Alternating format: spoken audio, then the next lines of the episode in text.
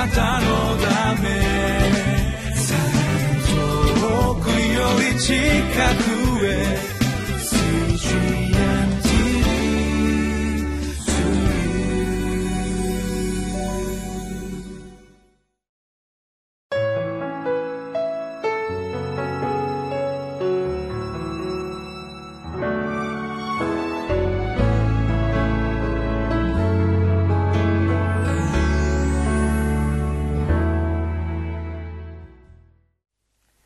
皆さんこんにちは。5月12日のリビングライフの時間です。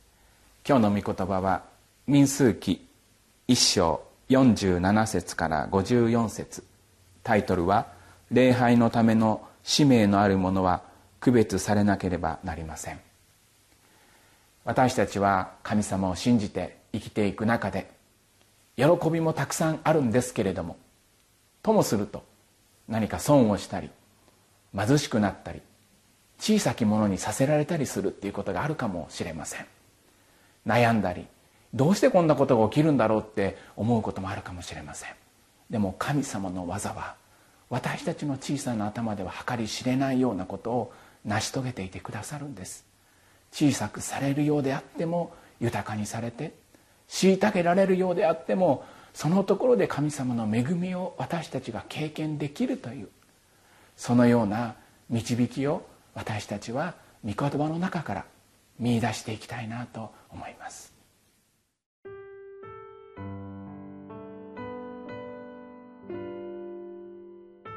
民数記一章47節から54節。しかしレビ人は彼らの中で父祖の部族ごとには登録されなかった。主はモーセに告げて仰せられた。レビ部族だけは他のイスラエル人と一緒に登録してはならない。また、その人口調査もしてはならない。あなたはレビ人に証の幕屋とそのすべての用具、及びそのすべての付属品を管理させよ。彼らは幕屋とそのすべての用具を運び、これを管理し、幕屋の周りに宿営しなければならない。幕屋が進むときは、レビ人がそれを取り外し、幕屋が張られるときは、レビ人がこれを組み立てなければならない。これに近づく他の者は殺されなければならない。イスラエル人は軍団ごとに、おのおの自分の宿営、自分の旗のもとに天幕を張るが、レビ人は証の幕屋の周りに宿営しなければならない。怒りがイスラエル人の改宗の上に臨むことがあってはならない。レビ人は証の幕屋の任務を果たさなければならない。イスラエルの人々はこのようにし、すべて主がモーセに命じられた通りに行った。イスラエルの民は神様に導かれて荒れ野の旅を続けていきます。でもそれは目的地のないようなそういう旅ではありません。約束の地に向けて歩み出していくっていう天の希望を見つめながら歩いていくようなそういう人生の旅路でありました。私たちの行き着くところはどのようなところでしょうか。暗くて寂しいそのような希望のないようなところに私たちは目を向けて生きているのではありません。神様は天の豊かな希望を私たちの中に示していてくださって聖書の中に明らかにしてくださってここを見上げて生きていくんだよ。神様の慈しみがあるからね。神様の報いがあるからね。と呼びかけられて歩いていくっていうことがあります。イスラエルの民はモーセを通して神様の御心をまず受け止めて歩いていくっていうことが大切になってきました。無秩序に自分の思いで生きていくっていうことじゃないんです。しっかりと御言葉に聞いて神様が何を私たちに大切にしておられるのかっていうことを心に受け止めて歩いていくっていうことがあります。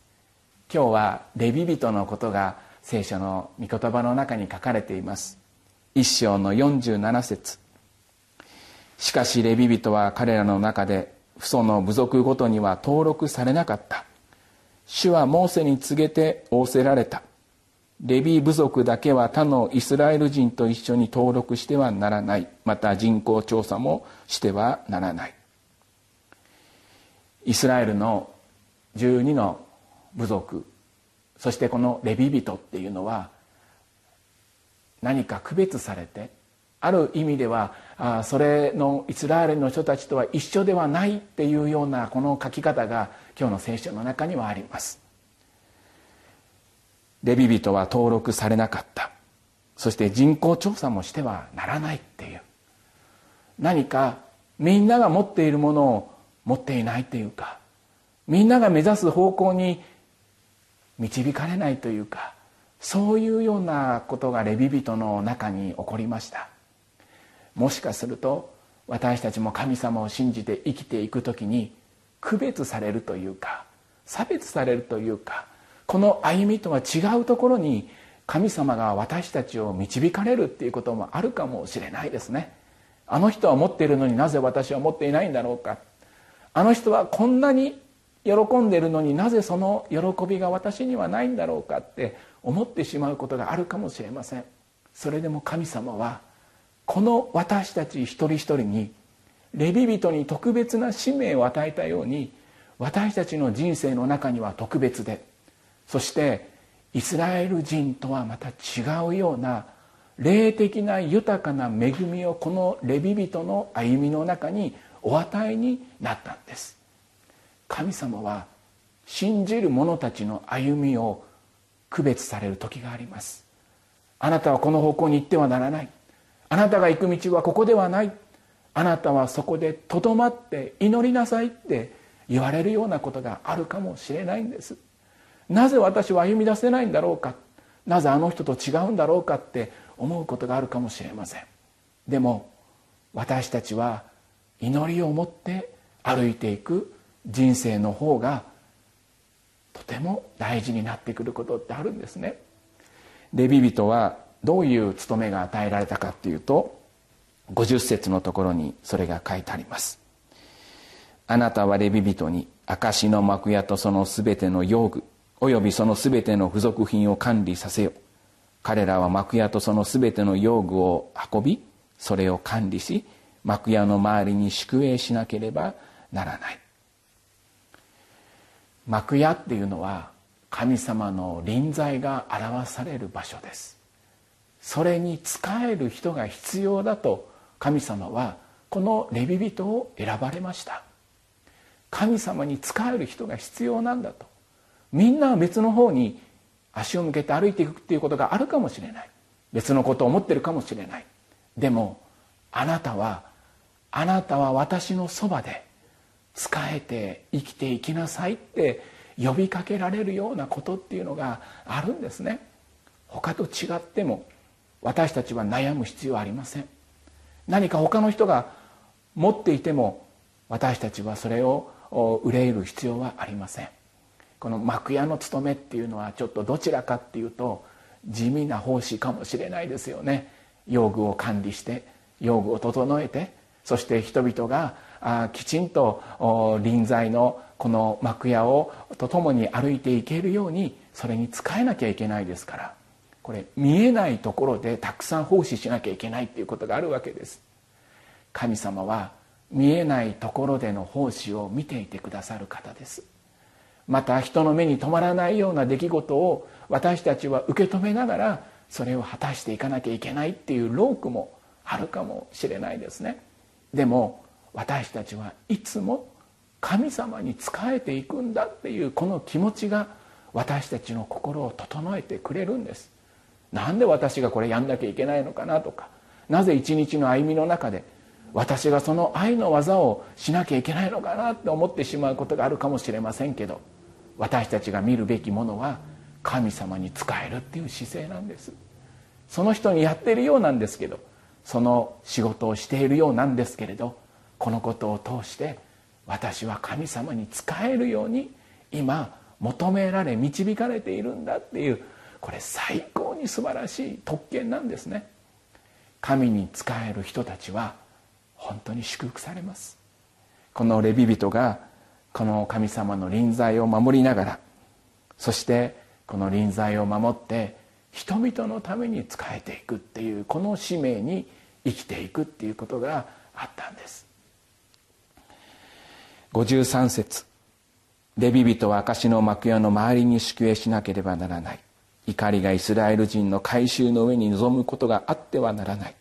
レビ人は証の幕屋の任務を果たさねばならない。大きなロークがこの中にはあるかもしれないです。でも神様は私たちと共にあってあなたがなすべきことはこれだと語りかけていてくださいます。私たちはその使命に歩いていきたいと思うんです。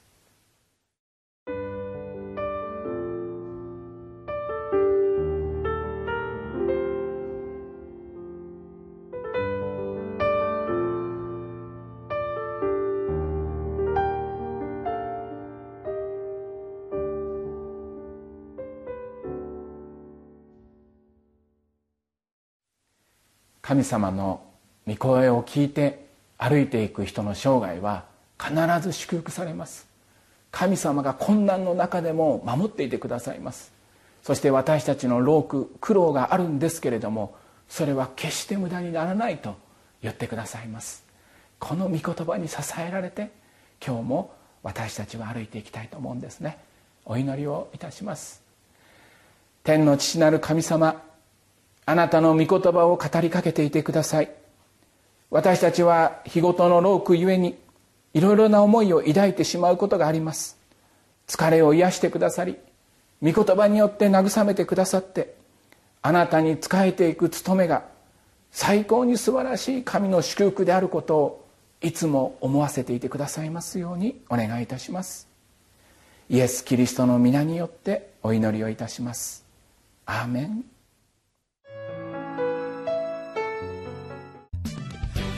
たのため。遠くより近く